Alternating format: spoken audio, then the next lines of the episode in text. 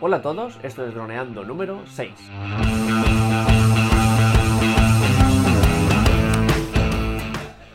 Bienvenidos un día más al podcast de temática dron, en el que hablaremos de muchos temas relacionados con el mundo dron. En el programa de hoy vamos a hablar sobre los títulos necesarios para ganar dinero con un dron. Pero antes, recuerda que nos puedes contactar por Facebook, vía web en droneando.info o vía mail en contacto.droneando.info. Un día más, aquí estamos. Eh, yo mismo, Cayetano Solano, especialista en drones, y Dani Dolar, especialista en apps. ¿Qué tal, Dani? Muy bien, Calle. ¿Qué tal todo? ¿Bien? Muy bien. ¿Preparado para una clase intensa y muy importante? Pues sí, porque los títulos siempre serán muy importantes. Sí. La clase de hoy es, eh, antes de empezar un poco en la temática, es, digamos, un atajo muy grande para la gente que está empezando. Y escuchando este programa, todo el que lo escuche tendrá lo necesario para tra- trabajar con un dron, la información, digamos, y toda la información necesaria para ganar dinero con un dron. O sea que, vamos, Sí, claro, porque yo me acuerdo que estuviste m- mucho tiempo bueno, buscando esta información y pues muchos emails, porque en aquella época cuando te sacaste el título, pues claro, todo esto no estaba tan accesible. ¿No? Lo pasaste un poquito mal. invertí mucho tiempo llamando a, ESA, que es alguna de las cosas que vamos a hablar hoy, eh, y, emails y preguntando qué documentos tiene que hacer. Algunos no los entendía, no sabía cómo elaborarlos, así que sí que gasté mucho tiempo y por suerte, pues mira, hay gente como tú y yo que ahora estamos compartiendo esto y le pueden facilitar la vida. Cuéntanos un poquito qué nos hace falta para trabajar, para tener títulos, para poder trabajar y ganar dinerito. Vale, pues eh, es muy importante tener en cuenta que hay un organismo que se llama AESA, que digamos es el Estado, es eh, el, me- el mecanismo que tiene el Estado para, para regular todo el, el tráfico aéreo, tripulado y no tripulado, todo. Y los drones se engloban ahí.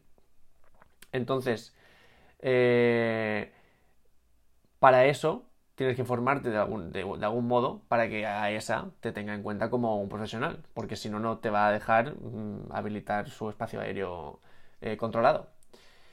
Entonces, las preguntas que nos hacemos, ¿hay que ir a la, a universidad para poder volar con un dron? ¿Tengo que volver a coger libros y estudiar para mm, dedicar mucho tiempo?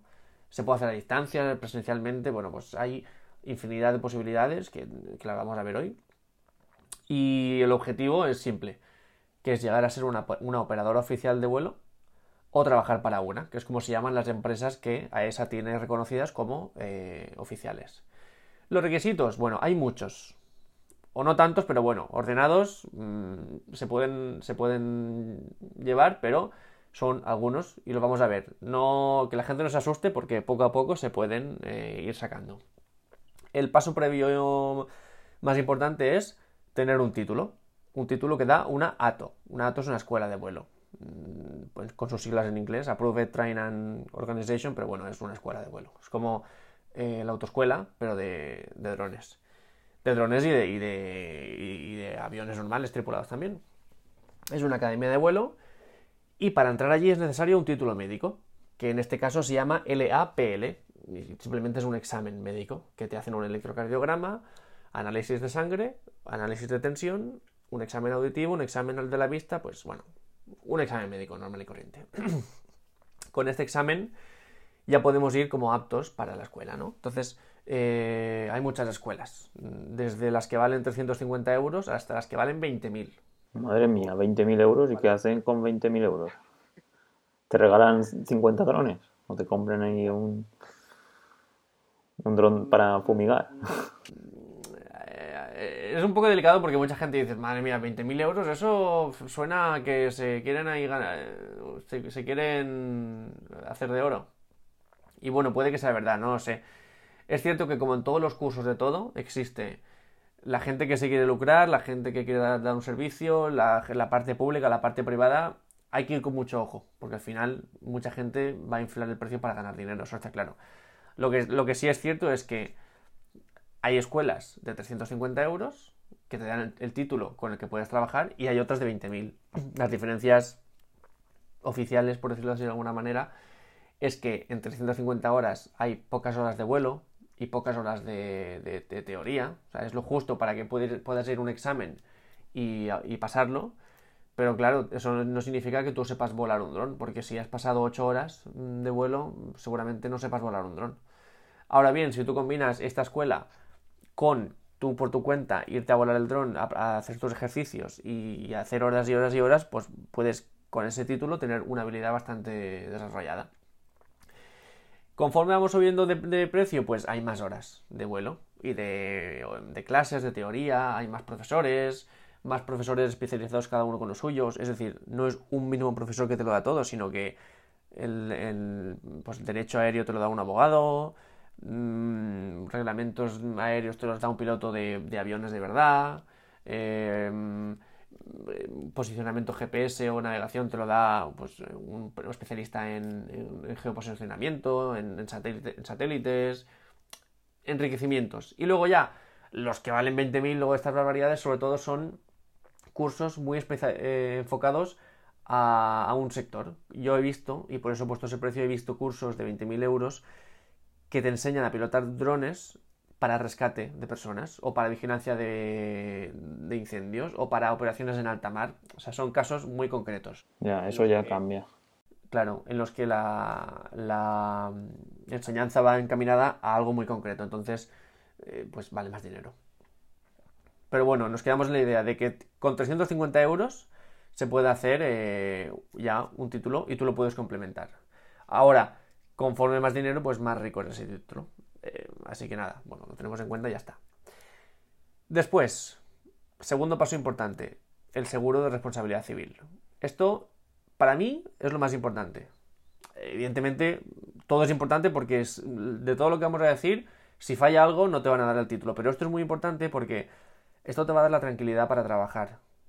La tranquilidad de que tú, pagando el precio que suelen tener todos, que es 200 euros al año, pues tienes cubiertos todos los daños que pueda ocasionar tu dron. Esto está muy bien. Eh, y es muy necesario para mm, eximirte de responsabilidades penales, que es una cosa, pues, la verdad es que te deja descansar por las noches. es un paraguas legal muy importante, entonces eh, eh, el hecho de tenerlo, pues, te ayuda. ¿Qué pasa? Que si tú no tienes un título al que asociar este seguro, es decir, si tú no tienes carnet de conducir, no puedes tener el seguro del dron por decirlo de alguna forma, ¿no? Pues eh, es esto. Por eso es importante primero título del dato, luego seguro RC.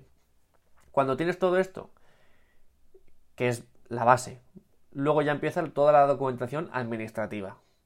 Esta es la parte más incómoda para muchos. Afortunadamente hay ATOS, o sea, hay estas escuelas de estas academias de vuelo, o otras operadoras de, de vuelo, o sea, gente que ya es una operadora y ya está dada de alta, que se ofrecen a realizar el proceso por ti he visto que los precios oscilan entre 90 a 150 euros y ellos se encargan de hacer todo el papeleo, que es, es incómodo, pero se puede hacer y ellos te lo hacen y tú te dan de alta como, como operador. Porque sí que es cierto, y esto es una cosa que, que, es real, que aún no hay asesorías y gestorías especializadas en este mercado. Esto mm, no las hay, o las que están, o las que están habiendo, pues eh, aún están en proceso, una gestoría a la que tú vas siendo mm, autónomo y te dicen todos los consejos que debes seguir, pues esto aplicado a drones no lo hay. Eh, no saben muy bien en qué epígrafe te pueden poner, porque tampoco hay un epígrafe de, Hacienda dedicado a ti, como piloto de drones.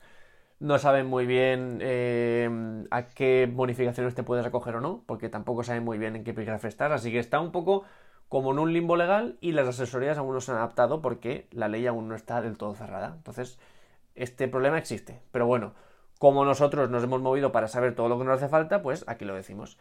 De toda la parte, la parte administrativa, lo más importante y lo que más tiempo nos va a llevar es el manual de operaciones. El manual de operaciones es como la Biblia de, una empresa. Ahí es donde se pone todo. Donde se pone las horas de vuelo máximas que tiene que hacer un piloto, las horas de descanso estipuladas, eh, la preparación que lleva cada piloto, las aeronaves que se van a utilizar, el ámbito de... Ahí está todo, son documentos de 50 páginas, de 40-50 páginas, las que está todo, todo, todo, todo lo que puede hacer una empresa y lo que no puede hacer una empresa. Esto, este documento, que es un poco, incluso a veces demasiado para lo que luego se va a utilizar, viene heredado de la aviación tripulada. Todas las compañías grandes de aviones tienen manuales de operaciones grandes, de 400, 500 páginas, donde está estipulado todo. En la vestimenta del piloto, las horas de descanso de las azafatas, la distribución de los asientos, está todo, ahí está todo. Entonces, las operadoras de vuelo pues tienen lo mismo a, pequeña escala, de vuelo de, drones, quiero decir. Pero una pregunta, eh, ¿tienes que ir actualizándolo, el manual de operaciones, cada vez que te compras un nuevo dron, cada vez que haces algún tipo de cambio en tu, en tu empresa o en tu negocio? Sí, realmente se tienen que hacer actualizaciones periódicas.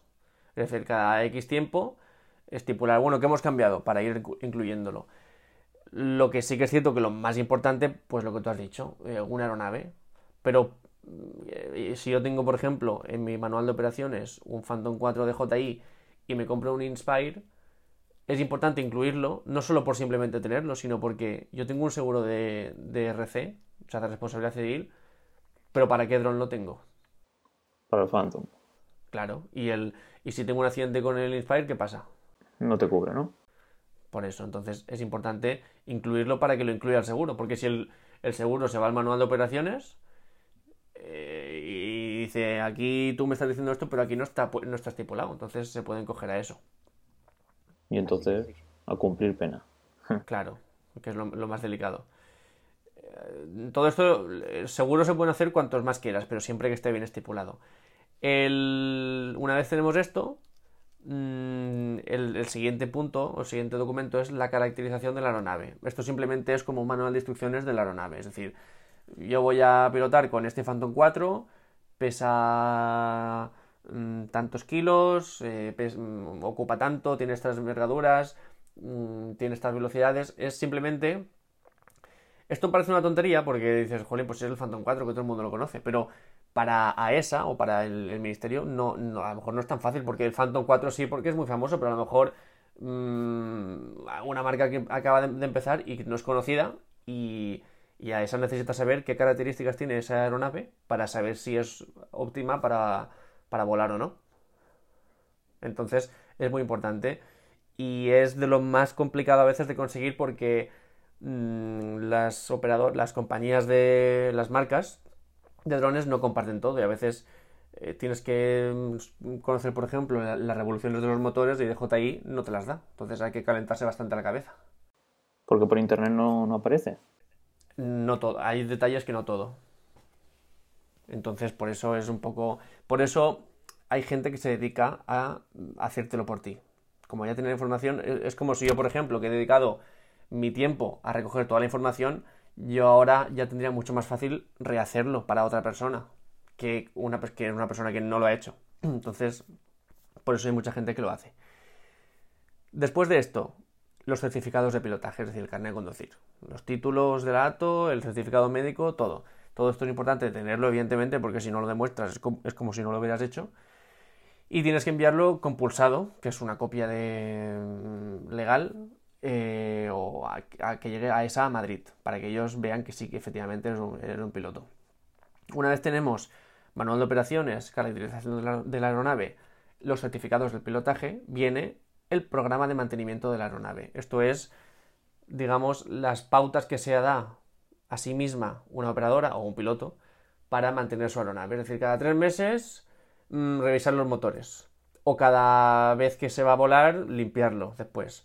O cada vez que. o cada año revisar mm, la cámara. O cada semana las hélices. Es simplemente un, un programa de mantenimiento para que todo esté seguro según lo estipulado.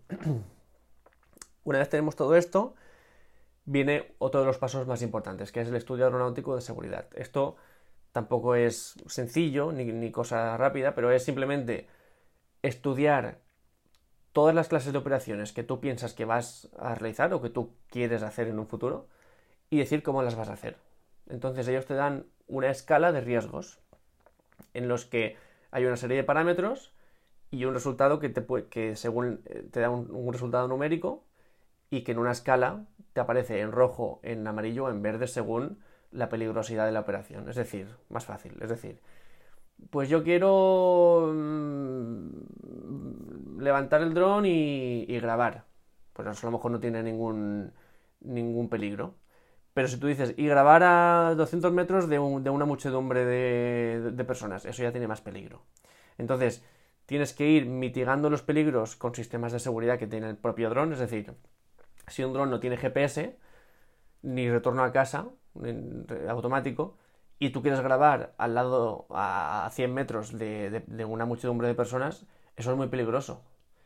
Pero si tú le añades a ese dron GPS y retorna a casa automático y aparte, por ejemplo, sistemas de seguridad como establecer un, límite en el espacio aéreo por el que el dron no puede, no puede traspasar, aunque tú le digas, aunque tú le digas quiero pasar, no te va a dejar pasar, es decir, crear como un cubo en el aire de 100 metros mm, por 100 metros, por ejemplo, sobre, en, el cual el dron no puede salir, eso te va a dar mucha seguridad. Vas a mitigar riesgos y esa operación se va a poder hacer según los parámetros de seguridad eh, establecidos. Por eso hay que hacerlo en cada operativo de operación que queramos hacer. Si queremos eh, actuar en, alta mar, otro estudio aeronáutico de seguridad. Si queremos mm, cerca de ciudades, otro estudio aeronáutico y así, tantos cuantos eh, vuelos se quieran hacer es un poco la parte engorrosa del, asunto. Pero si queremos ir a la sierra o a alguna zona donde no hay nada, también? También habrá que estipularlo como habrá que hacer un estudio eh, aeronáutico. Y si todo está en verde, ok. Se puede hacer. Una vez tengamos esto y tengamos, eh, digamos, enviamos el primer apéndice, que hay dos apéndices en total, el apéndice A1 y el apéndice A2. Son dos documentos que a esa te proviene pues una vez tenemos todo esto y enviamos el apéndice 1 con todos nuestros datos, a esa nos, contestará con un acuse de recibo de los documentos y nos dirá, ok, ya tienes el primer envío realizado, ahora ya puedes realizar los vuelos de prueba. Que este es el último paso que tendremos que hacer, es decir, con todos esos estudios que hemos hecho, con la aeronave que tenemos caracterizada y con todas las pautas que hemos marcado, vamos a hacer los vuelos de prueba de esas operaciones. Entonces, tenemos que irnos a un lugar seguro y hacer con nuestra aeronave todas las pruebas mm, de lo que hemos dicho que podemos hacer. Esto eh, lo puedes hacer o no lo puedes hacer. Tú puedes decir, sí, ya lo he hecho, y ya está, porque no hay nadie que venga a vigilarte. Esto es más por ti que por esa. Es decir, demostrarte a ti mismo que puedes hacer todo aquello que has dicho que puedes hacer. Entonces, una vez has acabado todos los vuelos de prueba y tú piensas que todo ha ido ok, envía, hacer el segundo envío con el apéndice A2 y envías el resultado de los vuelos de prueba otra vez con toda la documentación. Y en un tiempo a esa te contesta y dice, ok, ya estás en eh, la lista de operadores mm, autorizados. Y eso es ya pues cuando todo este proceso acaba. Todo este proceso es un poco largo. Así que para resumir, documentos que hacen falta. Título de un ATO, seguro de responsabilidad civil y luego la, la documentación administrativa que es manual de operaciones, caracterización de la aeronave, certificados de pilotaje, programa de mantenimiento de la aeronave, estudios aeronáuticos de seguridad y los vuelos de prueba, y se envía todo con el apéndice A1 y el apéndice A2. Todo eso es. Muy claro. Pero si quisiéramos, si quisiéramos trabajar, haría falta algo más. Claro, lo más, bueno, más importante tampoco, es decir, lo, normal cuando queremos trabajar. Ser autónomos o ser empresa. Exacto. Eso es solo la parte, digamos, administrativa dedicada a la seguridad aérea, pero luego está la fiscal, el dinero. Hay que canalizarlo bien. Claro, hay que darse de alta de autónomo. En este caso, ¿no? Es nuestra experiencia, tú estás dado de alta de autónomo y justamente ahora, pues eh, a nivel nacional, pues hay una ayuda, ¿no? Hay una rebaja los, los primeros seis meses o los primeros dos años y puede ser interesante ahora mismo darse de alta como autónomo para, pues para ganar dinerito con el dron. Entonces, pues cuéntanos un poquito, a ver, pues, por ejemplo, cuando tú te diste de alta o cuando estuviste sacando del título, ¿cuántas empresas había? Porque yo creo recordar que me dijiste que había 300, ¿no? En aquella época.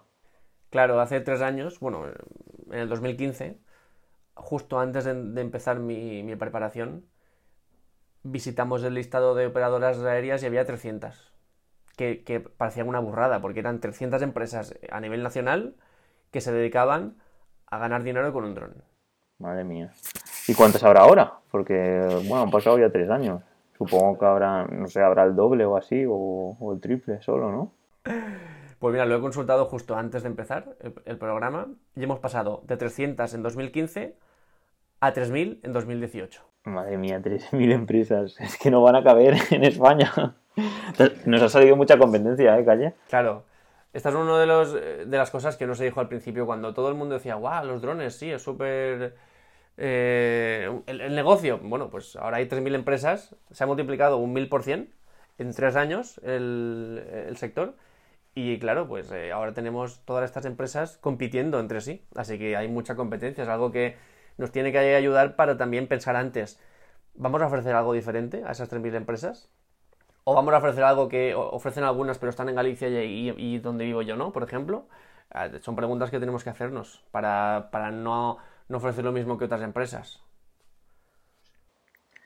Pues bueno, pues para finalizar, ¿qué, tenemos? Estas, que toda esta información la podemos encontrar en AESA, ¿no?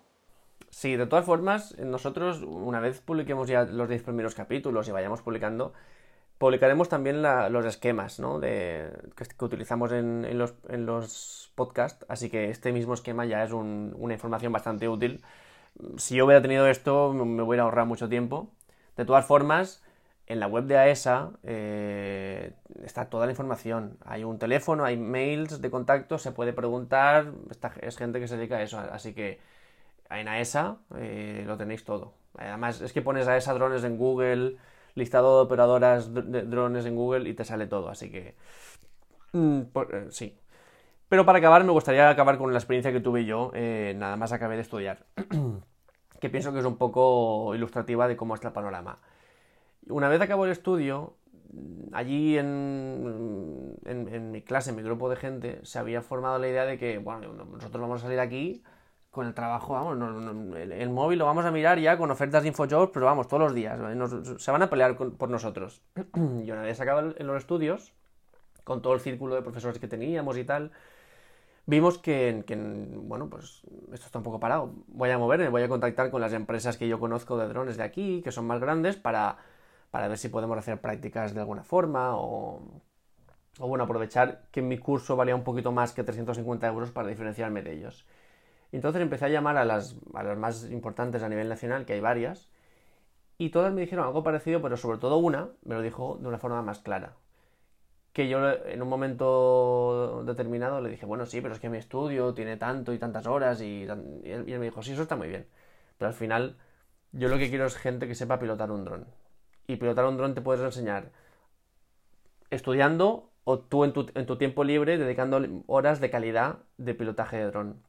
Entonces, a mí me parece muy bien los títulos que tengas, pero lo que yo quiero es ver lo que sabes hacer con un dron. Y al fin y al cabo, yo tengo empleados aquí que tienen el curso más básico, pero que han dedicado mucho tiempo libre suyo a, mejorar y son pilotos excepcionales, así que eh, yo prefiero gente que sepa pilotar. Y, esa es la reflexión que quiero hacer, que por mucho que tú te quieras formar mejor o peor, al final una empresa lo que quiere son resultados, lo que quiere son lo que tú le puedas aportar y, es la realidad. Así que son 3.000 empresas que, hay para pegarse con ellas. Hay que diferenciarse si no quieres hundirte. Y esto es una carrera de fondo. Lo que está claro es que a este nivel de crecimiento mm, algunas tienen que fallar. Eso seguro. Pues sí, al final son empresas normales y corrientes. Aunque el producto, pues eso, sea está esté de moda y tenga mucho potencial, pero pues eso, muchas de ellas pues cerrarán, que es lo normal, vamos. Sí. Así que muy bien, Dani. Eh, esto es todo. Esto es el mini resumen que hemos hecho para formarte como piloto y poder ganar dinero con, un dron. Pues sí, pues muy clarito y es eso, lo pondremos en el WordPress, en, el, en la página del episodio y así tendrá todo el mundo acceso de forma fácil a, a toda esta información que es súper valiosa y por mí, pues nada más. Muchas gracias, Calle, por toda esta información. Y nada. Y nada, pues recordar a la gente que nos puede hacer su feedback en, droneando.info o en contacto.droneando.info, en nuestros canales de contacto. Y estaremos encantados de que nos hablen y contestar allí todo lo que haya que contestar. Pues genial. Pues bueno, chicos, hasta la próxima. Venga, un abrazo.